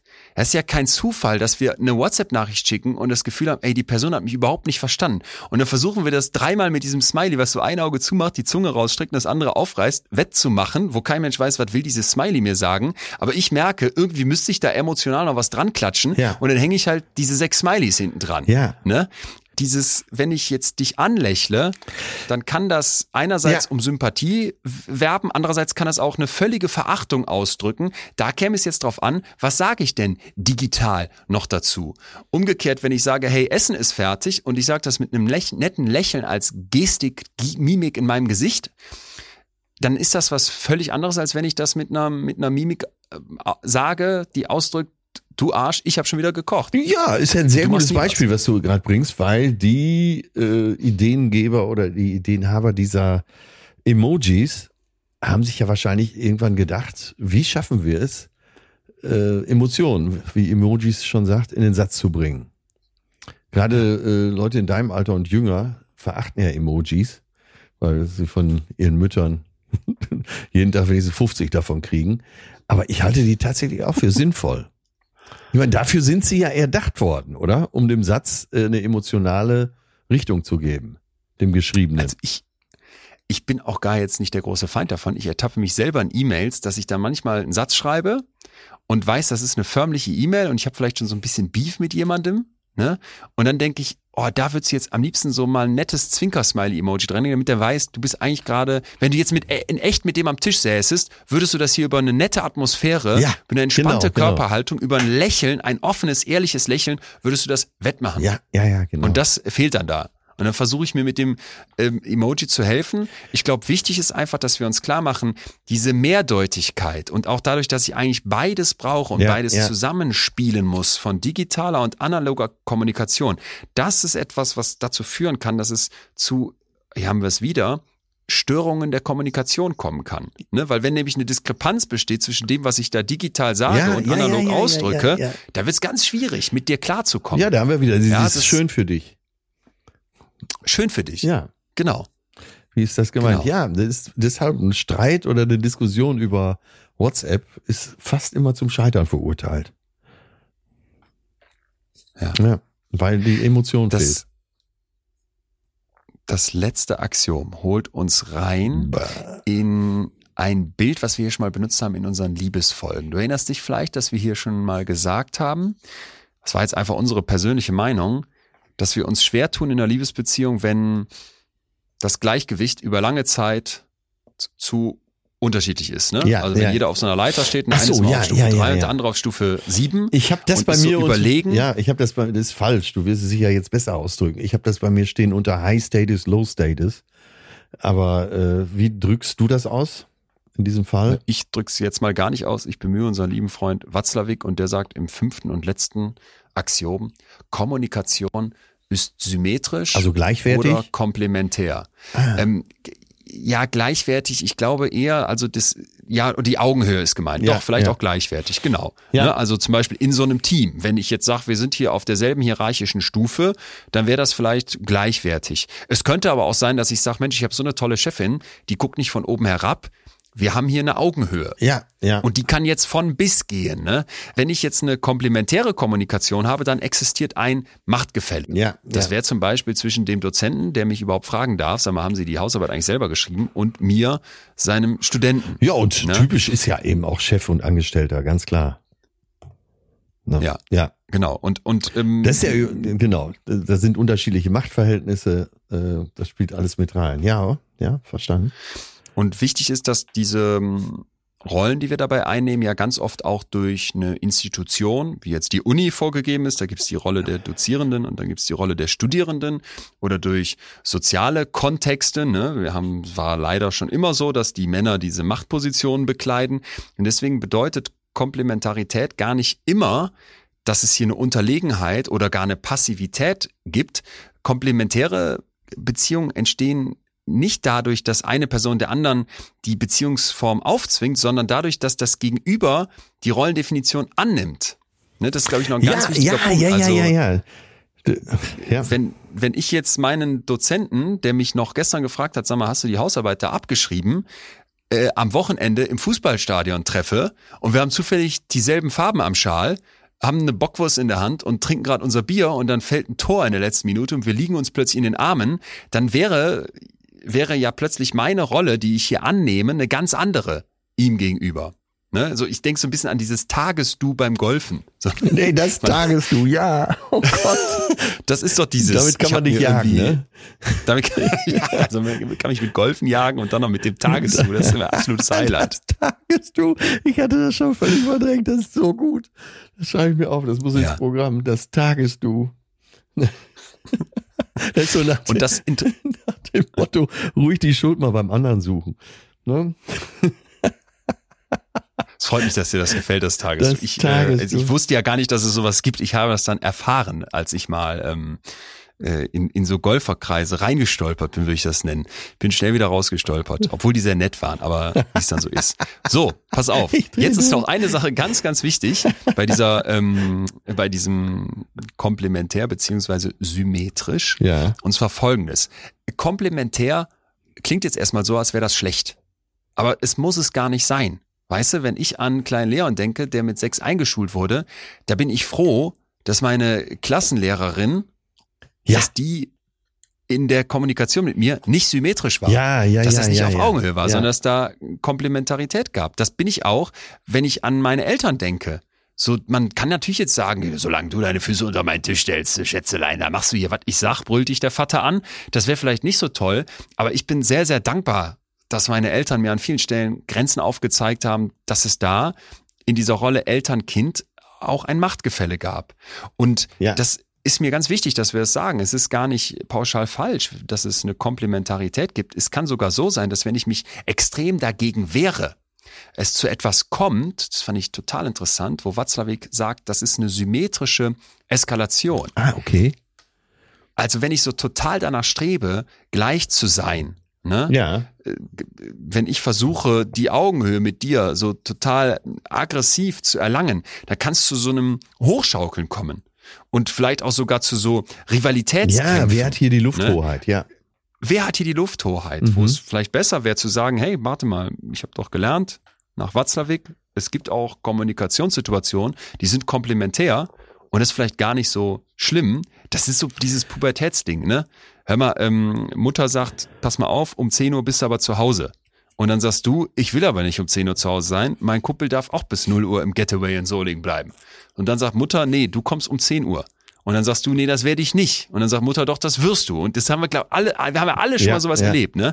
Und das zeigt, wie schnell sich sowas hochschaukeln kann wenn, wenn, wenn ein Gesprächspartner dem anderen gar nicht wirklich zuhört, sondern eigentlich beide nur versuchen, ihre eigene Ansicht durchzudrücken und dann in so einem symmetrischen Eskalieren, ich versuche irgendwie die Augenhöhe meiner Mutter zu erlangen, was nicht möglich ist, weil sie ist noch meine Mutter und sie ist die Autoritätsperson an der Stelle und weil ich nicht volljährig bin, kann sie das vielleicht sogar am Ende entscheiden. Viel gesünder wäre wahrscheinlich, wenn ich sagen würde, okay, das ist hier komplementär. Mutter, du hast da das letzte Wort, das weiß ich. Ich würde mir aber wünschen, das und würde das anders beschreiben, worum es mir hier geht. Das ist ein gutes würde, Beispiel, äh, weil das wäre natürlich wünschenswert, dass es so ablaufen würde. Die Realität sieht natürlich genauso aus, wie du sie beschrieben hast. Nö, mache ich nicht. Ja. Ja. Ja. Ja. Jetzt, und jetzt nimm mal so eine größere Kommunikationssituation. Äh, Du bist Trainer eines Bundes Bundesliga-Vereins.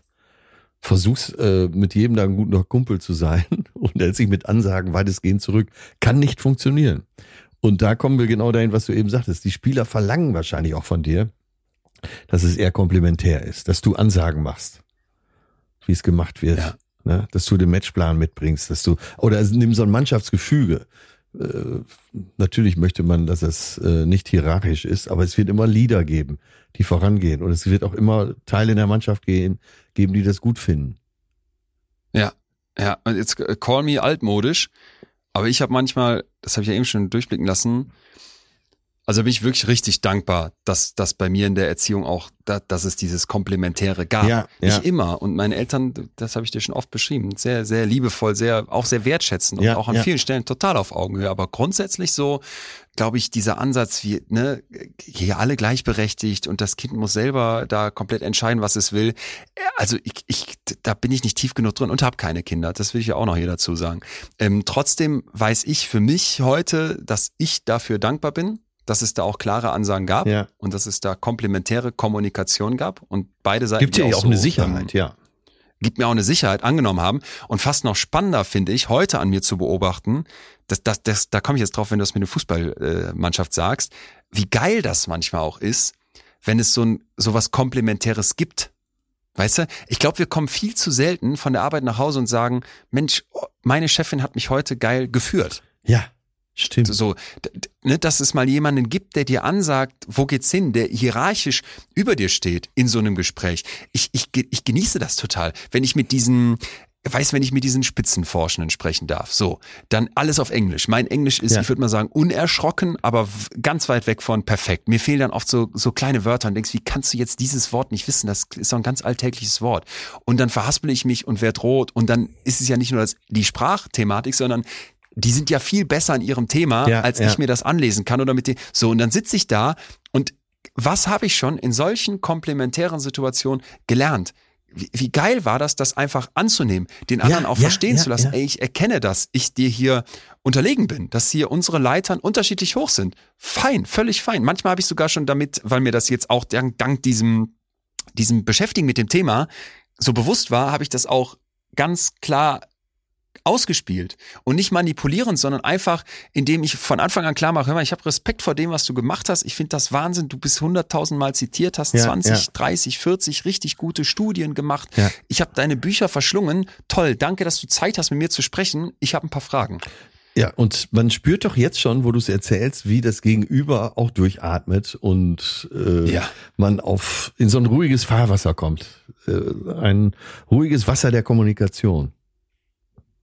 Ja, Ja. wo beide nicht gegen die Brandung ankämpfen müssen, sondern in Ruhe miteinander schwimmen können. Ah, schönes Bild. Ich verlieb mich gerade in dieses Bild.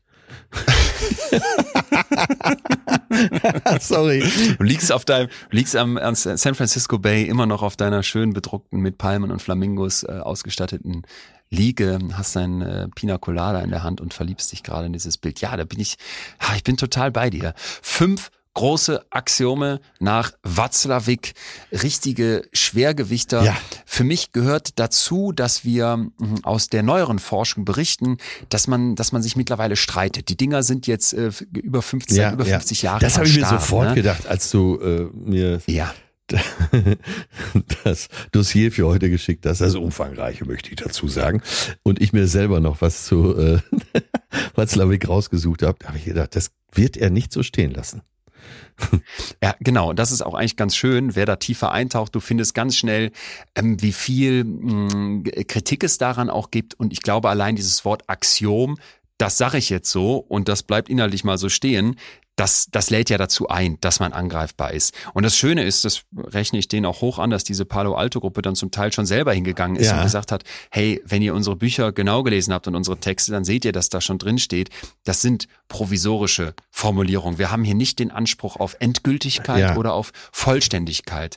Und es hat sich natürlich im Laufe der letzten 50 Jahre einiges ähm, verändert. Und man sagt jetzt heute, du kennst vielleicht auch äh, dieses Modell Sender-Empfänger-Modell in der Kommunikation, Kommunikation und das haben wir hier ja auch so ein bisschen, ne, dass wir immer so äh, fragen, wie wirkt das zwischen diesen beiden Personen? Dann sagt man heute, ähm, viel, viel sinnvoller ist es, und das sind zum Teil Leute, die mit dem Watzlawick schon zusammengeforscht haben, die das sagen. Ja wenn wir von einem Co-Konstruieren beim Sprechen ausgehen. Permanent beeinflussen wir uns gegenseitig in Sekundenbruchteilen. Zum Teil geht das hin und her. Gespräche werden nicht mehr als Sender-Empfänger betrachtet, ja, ja. sondern vielmehr so als alternierend, laufend, gemeinsam etwas tun, gemeinsam im Interagieren. Ne? Und das, äh, ich finde das, ich finde das schön. Man muss aber auch dazu sagen, dass diese Axiome von Watzlawick trotzdem noch mit die Forschung und die Diskussion um Kommunikation ganz, ganz stark prägen. Und ich weiß nicht, wie es dir geht, aber alleine für mich war ja. so diese fünf Gedanken zu hören, ja. dass seitdem ich mich damit beschäftige, ich an vielen Stellen so anders aufs Sprechen, aufs Kommunizieren gucke. Ich, ja, ich bin geneigt, mir das irgendwo so sichtbar abzuspeichern, dass ich es immer wieder rausziehen kann. Finde ich äh, ein ganz tolles Gedankenmodell. Und jeder, der sich um seine Mitmenschen bemüht, bemüht sich natürlich auch, seine Kommunikation ständig zu verbessern. Finde ich absolut erhellend. Toll. Ja. Und weil ich das auch so spannend fand, von der Uni Luzern, relativ neu veröffentlichter Artikel, wo unter anderem Godard und KollegInnen diskutieren, Communication Today waren Watzlawick und Co. were Watz, Watzlawick, wahrscheinlich sagt man so, Watzlawick and Co. wrong, lagen die falsch. Da ist eine Riesendiskussion, stimmt das denn, dass man wirklich nicht nicht kommunizieren kann, dass in jeder unserer kleinsten Bewegungen, Gestik, Mimik, vielleicht auch einfach nur auf den Boden gucken, dass da drin Kommunikation steckt. Und die sagen dann, äh, ja, natürlich könnte man das so verargumentieren, aber Vorsicht, es gibt auch nicht informatives, nicht kommunikatives, nonverbales Verhalten. Das könnte sowas sein wie, ich strecke unterm Tisch den kleinen C aus. Ja, oder hab die Hände auf dem Schoß liegen und mach irgendwas mit meinen Händen, was du gar nicht siehst. Das wäre Verhalten und obwohl du da bist, hat das jetzt gar nichts mit unserer Kommunikation zu tun. Das finde ich noch so ein bisschen easy. Es gibt aber auch sowas wie, Verhalten, wo man sich zum Beispiel an der Hand kratzt und du sitzt jetzt da und denkst, oh, ich habe ja beim Winscheid und beim Schröder ja, als ja. Schrövi gelernt, alles ist Kommunikation und das ist jetzt auch Kommunikation und ich habe aber in Wirklichkeit hier nur einen kleinen Mückenstich, den ich jetzt gerade kratze. So. Und das ist einfach ganz, ganz wichtig, dass wir uns klar machen, weil ein Riesenhype aus diesem ja, ja, ja, ja, ja, ja man kann nicht nicht kommunizieren, entstanden ist rund um Körpersprache, um Gestik und Mimik. Oh, er hat die Arme verkreuzt, was heißt das? Ah, er hat äh, beim Reden nach links oben geguckt, ja, das ja. muss eine Lüge sein. Ah, er hat sich dreimal im Hinterkopf gekratzt, da habe ich doch letztens im Internet gelesen. Du findest ja, Bücher, so einfach ist es Coachings nicht, ne? und so einfach ist es natürlich nicht. Mein absolutes Highlight, Leute, ich kann es euch nur empfehlen, Sebastian Fitzek mit seinem Buch Mimik. Und ich habe ja so Guilty Pleasures, Fitzek-Bücher sind eins davon. Literarisch haben wir das hier schon mal dekliniert. Äh, ja, genau. Ich In meinem kranken Hören sind die aber trotzdem etwas, was ich mir gerne in meinem, ich höre viel, viel, viel, viel, viel Hörbücher, schon fast krank viele Hörbücher. Und dieses Mimik-Hörbuch habe ich auch gehört. Und da steht dann hinten, oder hinten drauf, äh, beziehungsweise in der Beschreibung des Hörbuchs steht dann ein winziges Zucken im Mundwinkel. Die kleinste Veränderung ja. in der Pupille reichen ihr, um das wahre Ich eines Menschen zu lesen. Hanna Herbst ist Deutschlands erfahrenste Mimik-Resonanzexpertin, spezialisiert auf die geheimen Signale des menschlichen Körpers. So, ich muss jetzt gar nicht das Buch erzählen, will auch nichts spoilern, hört es euch an. Es ist ein fesselnder, spannender, trashiger Krimi. Alles wie immer beim Fitzek. Der Punkt ist, es steht dann da drunter und es kommt auch in diesem Text vor, mit fachlicher Beratung von Dirk Eilert, dem führenden Mimik- und Körpersprachenexperten im deutschsprachigen Raum. Und der Fitzek sagt schon, also im Hörbuch sagt er immer am Ende was, der Fitzek sagt schon am Ende, ja Dirk, da, damit musst du jetzt klarkommen, wenn dann da fachliche Kritik kommt. Und ich muss sagen, Schlau. das ist wissenschaftlich der, ja, das ist schlau vom Fitzek und ein dermaßener wissenschaftlicher Bullshit. Ja. Mimikresonanz. Das ist schon wieder, finde ich, so geil. Mimikresonanzexperte im deutschsprachigen Raum führend. Wahnsinn. Und das ist nämlich ein perfektes Beispiel für äh, Pseudowissenschaft. Wer da mal tiefer einsteigen möchte, Lisa Feldman Barrett. Das Buch heißt, wie Gefühle entstehen. Und ich habe damit nichts an der Hacken, auch wenn ich das Vorwort geschrieben habe. Ich bin da ganz unparteiisch, weil ich einfach so begeistert war von dem Buch, als ich es aufs Englisch gelesen habe, dass ich bei Robert angerufen habe und gesagt habe, Leute, könnt ihr das auf Deutsch rausbringen? Ach. Und ähm, das Buch ist voller Forschung. Sag noch Das mal den Titel. Mindestens so äh, wie, wie Gefühle entstehen. Das Ja. ist mindestens so spannend wie ein Fitzek-Krimi. Und die nimmt dieses Thema in Gesichtern lesen, äh, Muster finden von, ja, das bedeutet jetzt diese Emotion oder die Regung steht jetzt dafür. Ja, oder vielleicht ja. sogar so biologische Reaktionen zu haben, wie da pocht die Halsschlagader, Ja, nimmt die komplett auseinander, beschreibt, dass das FBI sowas am Flughafen natürlich schon längst mit KI und mit Kameras und Co. probiert hat und die es irgendwann eingestampft haben, weil du es eben nicht sicher sagen kannst, weil nicht jeder, bei dem irgendeine Halsschlagader am Hals pocht, in Wirklichkeit gerade total panisch ist, weil er eine Lüge macht, weil nicht jeder, der sich dreimal im Hinterkopf kratzt, gerade darüber nachdenkt, ob er deine Mutter umbringen möchte oder nicht, sondern weil man aus ganz vielem von dem, wo wir da jetzt sitzen und mit dem Watzlawick-Satz denken, man kann nicht nicht kommunizieren, was rauslesen wollen, Ja. in Wirklichkeit nichts lesen können. Und das fand ich einfach nochmal ganz, ganz wichtig zum Schluss, das ähm, mitzugeben. Also statt jetzt irgendwie in allem dann was interpretieren zu wollen, anzuerkennen, hey, dass der sich gerade hier an, an, an der Hand kratzt, vielleicht hat er einfach nur einen Mückenstich und das ist jetzt gerade mal keine Kommunikation. Ja, ja. Das war mir noch wichtig zum Einsortieren. Ja, es gibt doch so eine berühmte amerikanische Serie Lie to Me, wo die auch so einen Experten haben. Und da wird ja genau das bedient, dass alle dieses, also er arbeitet dafür fürs FBI, glaube ich, und entlarvt da jeden Lügner. Und das wünschen sich natürlich Ja. immer alle. Das, ist- das ist ja Wunsch, glaube ich, eher der Vater des Gedankens. Ne? Das wäre so schön, wenn man jemanden hätte, der befürchte auch. sofort sagen könnte, nee, ist gelogen, ganz klar. Also du kannst da Kurse buchen online für dieses Gestik, Mimik, Resonanz Zeug. Ich befürchte nur, sie werden dir relativ überschaubar viel. Vielleicht, vielleicht zum Schluss noch einmal ans Mental Research Institute nach Palo Alto. Ja, da schließt sich auch schön der Kreis. Ja. Äh, wa- Warum, warum waren das eigentlich Leute, die zur Therapie geforscht haben? Warum waren das eigentlich Leute, die Therapie anders angehen wollten? Der Watzlawick beschreibt in einem seiner Bücher, und zwar mit dem Titel Menschliche Kommunikation, eine Stelle, die habe ich mir nochmal rausgesucht, um die hier zu teilen, weil ich das schön fand. Ja. Der beschreibt, wie da eine ähm, Patientin in Therapie kommt und sagt folgenden Satz. Meine Mutter musste heiraten und deswegen bin ich hier. Dieser Satz, meine Mutter musste heiraten und deswegen bin ich hier, der enthält so viel. Und jetzt sagt er über diesen einen Satz, über diese Kommunikation zwischen Therapeutin und Patientin, da haben die wochenlang gebrütet und gearbeitet, also die Patientin und die Therapeutin. Was, was steckt da alles hinter? Und dann dröselt er das hier mal auf. Ne? Erstens, diese Frau war das Resultat einer unehelichen Schwangerschaft. Zweitens, dieser Umstand war für ihre geistige Verfassung verantwortlich. Drittens, meine Mutter musste heiraten, ist ein Hinweis auf die überstürzte Heirat und bedeutet Ja, einerseits, ja. dass die Mutter keine Schuld trifft, da sie aus gesellschaftlichen Rücksichten in die Ehe gedrängt worden ist und andererseits, dass die Mutter die ihr aufgezwungene Ehe eigentlich abgelehnt hat und die Patientin dafür verantwortlich gemacht hat. Das hier, dass ich jetzt hier bin, bezieht sich einmal auf dieses Therapiezimmer des Psych der Psychiaterin und gleichzeitig auf die Existenz der Patientin auf der Erde, womit die andeuten will, dass die Mutter sie einerseits zum Wahnsinn getrieben hat, dass sie aber andererseits ihrer Mutter ewig dankbar sein muss dafür, dass sie gesündigt und gelitten hat, um sie zur Welt zu bringen. Und der Watzlawick sagt, das- finde ich eigentlich unglaublich schön, wenn wir uns fragen, wie funktioniert Therapie? Worauf kommt es da auch an? Ja, Nochmal, ja. ohne dass er sagt, ich decke damit alles ab. Menschen können in seelische Not geraten, weil ihre eigene Wirklichkeit mit der von anderen kollidiert. Und in der Kommunikation drückt sich aus, wie, inwieweit wir es schaffen, unsere Wirklichkeit miteinander zu vereinbaren oder auch nicht. Ja, ja. Und das hast du ja ganz oft, dass Menschen mit einer psychischen Störung, wie wir alle anderen auch, Schwierigkeiten haben zu kommunizieren, diese Welt so anders sehen, für sich so Schwierigkeiten haben, da mit anderen wieder in Verbindung zu kommen, dass ich glaube, das total Sinn macht, dass man, und jetzt ist es ja zum Glück schon seit ein paar Jahrzehnten so, dass es diese Palo Alto Gruppe gab, Ja. ganz, ganz stark bei Therapie auch über diese Kommunikationsmuster nachdenkt. Ja, das wollte ich dir noch zum Watzlawick mitgeben.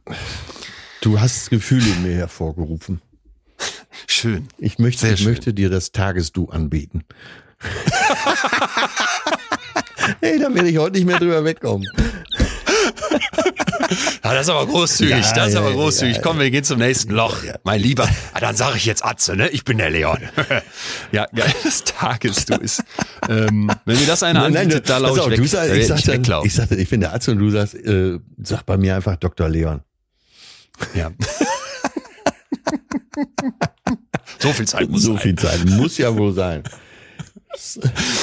mein lieber, es, Mein lieber Freund. es gab neue Vorschläge, ganz kurz, äh, wie, Hast du welche gekriegt? wie unsere, äh, tja, was sagt man dazu? Community. Community, Sekte, sollten wir nicht sagen, äh, kriminelle Organisation, schon eher, Ja. auf jeden Fall äh, die Mitfühlenden. Äh, von da kam The Therapists, aber der ist schon ein Lach-Emoji dahinter. Dann kam Atze und der Doc.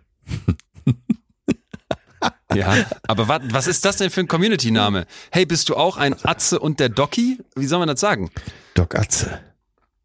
Doc, Doc Atze. Ja, Atze Doc. Ja. Atze und Winnie, ist ja auch kein Wissenschaft trifft Humor. Ja, das ist ja, das ist ja eher eine Beschreibung, ne? Wissenschaft mit Ja. Humor. Ja. Ja, aber das ist doch kein, das ist noch keine Community. Wie Moor. Wie Moors. Denkanstöße. Achso, liebe, liebe Grüße aus München, Claudia. Ja, noch mal ran, Claudia. Das ist, da ist, da ist noch mehr drin. Da sitzt noch mehr drin. Ich habe auch zwei Highlights für dich. Einmal Urlauber von Julia, weil ich wohl Urlaub immer falsch sage. Kann ich mir gar nicht vorstellen, da müsst ihr nochmal genauer hinhorchen. ähm, und sie sagt Urlaub aber mit OHR, weißt du? Also wir Urlauber, so nach dem Motto Podcast hören. Äh, Fühle ich sehr den Urlaub, weil ist ja absolut korrekt ausgesprochen.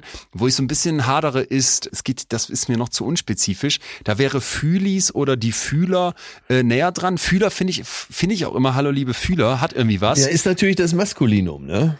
Ist das Maskuline drin? Dann gab's hier den Vorschlag, die Leoniden mit den direkt wichtigen An Anmerkungen. Leider fehlt da mein Atze und deswegen die Leo-Azoniden. Leon, äh, ja, Leoniden klingt auch so ein bisschen nach hypnotisiert äh, darauf, Ja, in so einem also- alten Schloss alles umzubringen, was ich an den Weg. Ne? Wir lassen die Ich auch- Leoniden los. Ich bin da auch rau. Ich bin, also Il Reflexo und Bukaki fand ich noch schön. Ey. Aber ansonsten, ja, Bukaki, Leute, ey. Wir wollen nicht in der nächsten Statistik von YouPorn auftauchen, ne? Bukaki, das war ein Witz. Jorge Bukaki. wir, wir, wir werden dem Muscle Dilf schon so dermaßen zum Trend verholfen haben 2024, wenn wir diesen Jahresrückblick wieder die Pornhub-Statistiken zitieren. Leute, pumpt Muscle Dilf bei Pornhub. Ich will, dass wir einen Einfluss hier, dass wir unseren Einfluss selbst im internationalen Porno-Business bei Pornhub äh, äh, geltend machen. Jetzt, Atze, müssen wir aufhören. Ja, ja, das äh, driftet hier ab. Äh, viel, viel Spaß auf der Bühne und äh, falls du eingeschneit wirst, wie gesagt, Atterhöhle. Ne? Ey, drück mir die Daumen. Ich sende Küsse an dich. Danke fürs Gespräch. Wir hören uns Ich wieder. drück dich, mein Teddybär. Ja. Tschüss, tschüss. Ciao. Tschüss. Das war Betreutes Fühlen. Der Podcast mit Atze Schröder und Leon Winscheid. Jetzt abonnieren auf Spotify, Deezer, iTunes und überall, wo es Podcasts gibt.